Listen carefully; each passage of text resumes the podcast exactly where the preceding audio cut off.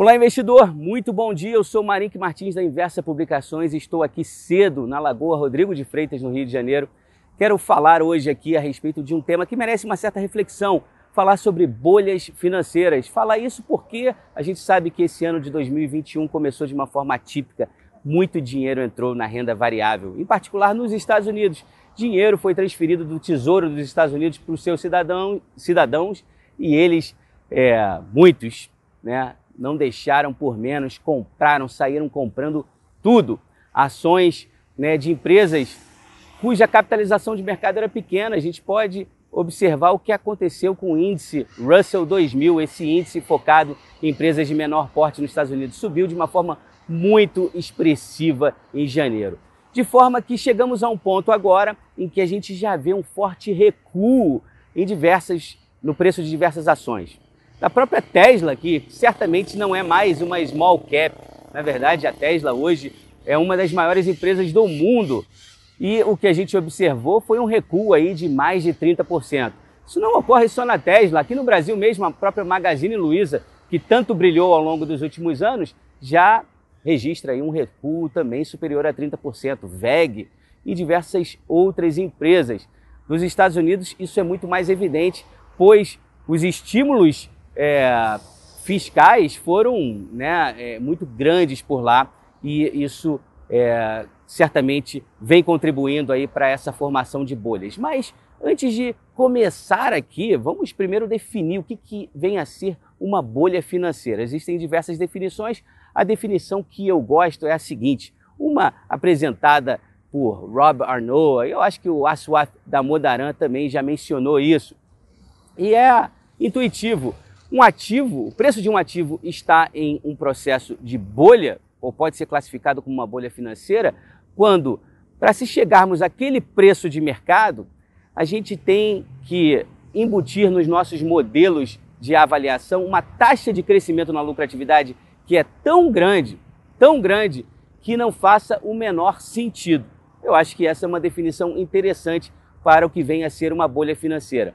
E em falando de bolha, a gente pode falar aqui de três formas de financiamento dessa bolha. Ela pode ser financiada através da poupança dos indivíduos, né, das pessoas físicas. Essa de janeiro, né, eu acho que é uma típica bolha, né, e aqui não dá para classificar, falar que o mercado todo está em bolha. Não, alguns ativos estão, né, podem receber essa classificação e eles estão nesse estágio devido a todo esse fluxo, financiado pela poupança dos indivíduos. Mas a gente pode pensar também num financiamento via bancos, como ocorreu lá em 2005, 2006 e que estourou em 2007 2008 com a quebra do Lehman Brothers, com a quebra do Bear Stearns e diversos outros bancos. Uma outra forma de financiamento é, muitas vezes, turbinado pelos próprios bancos centrais.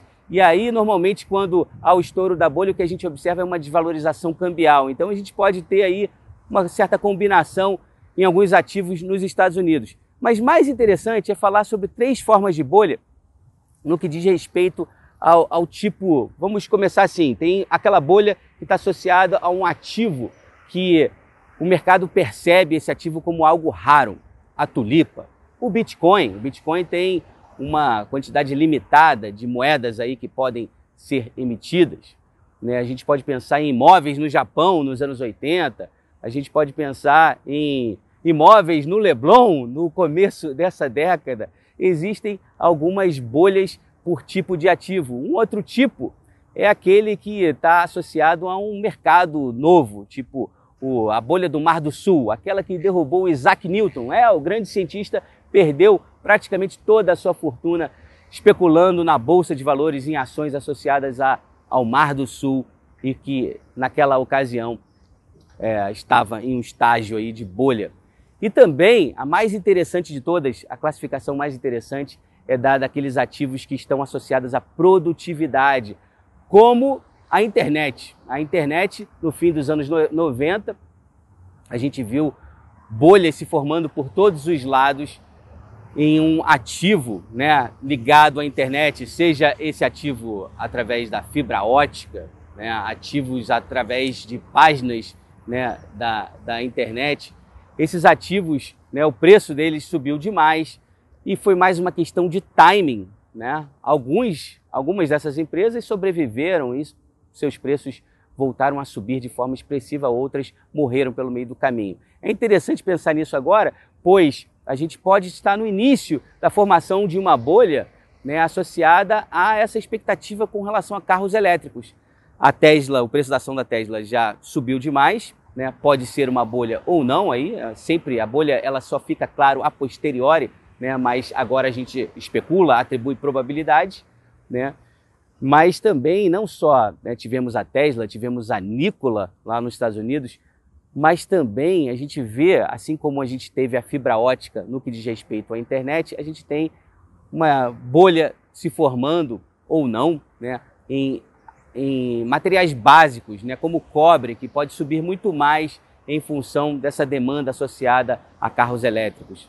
Né, a gente viu, por exemplo, até a energia alternativa né, no Russell 2000, esse índice americano focado em empresas de com a capitalização de mercado um pouco menor, a gente viu o caso da empresa Plug Power, uma empresa associada a um tipo de energia alternativa cujo preço da ação subiu muito em janeiro, foi até 70 ou 75 dólares e agora está abaixo de 20. Então, se isso daí não é uma bolha, aí eu não sei mais o que vem a ser uma bolha. Mas vamos lá, a gente também pode falar sobre três formas de pensar o mercado, tá? Eu gosto aqui de pensar que a pessoa pode atuar no mercado sendo um visionário, né? aquele que busca ideias transformacionais, que, ideias que irão mudar o mundo. Você também pode atuar no mercado como um trend follower, como um caçador de tendência, aquele que faz uso de ferramentas técnicas, né, como análise gráfica, pode ser uma análise técnica aí por preço e volume, pode ser uma análise técnica é, focada em volatilidade também. Isso é algo que é possível, tá? E por último, é, a gente pode ver o mercado também do ponto de vista do arbitrador, aquele que faz operações long e short, aquele que está buscando taxa. Eu me encaixo mais nesse último, nessa última forma de pensar no mercado, do ponto de vista da arbitragem, né? tentando, através né, da renda variável, gerar algo que se assemelhe de alguma forma com a renda fixa. Então é isso. O vídeo de hoje ele não é conclusivo, ele é mais um vídeo reflexivo, nos ajudar aqui a tentar entender essa dinâmica atual e tentar entender também como nós nos encaixamos nesse mercado. E aí, você é o que? Um caçador de tendência? Você é um visionário? Você é um arbitrador? Tudo isso diz respeito ao horizonte de tempo de investimentos. Né? Eu diria até que um arbitrador nem investidor é. Né? Eu não me considero um investidor na bolsa eu estou buscando ali taxas, né? E em todas essas formas de pensar aí, você vai encontrar né, muita dificuldade, porque o mercado ele não é fácil, o mercado não é trivial, o mercado é, um, é algo extremamente competitivo né, e exige aí disciplina, exige estudo e muito mais. É isso.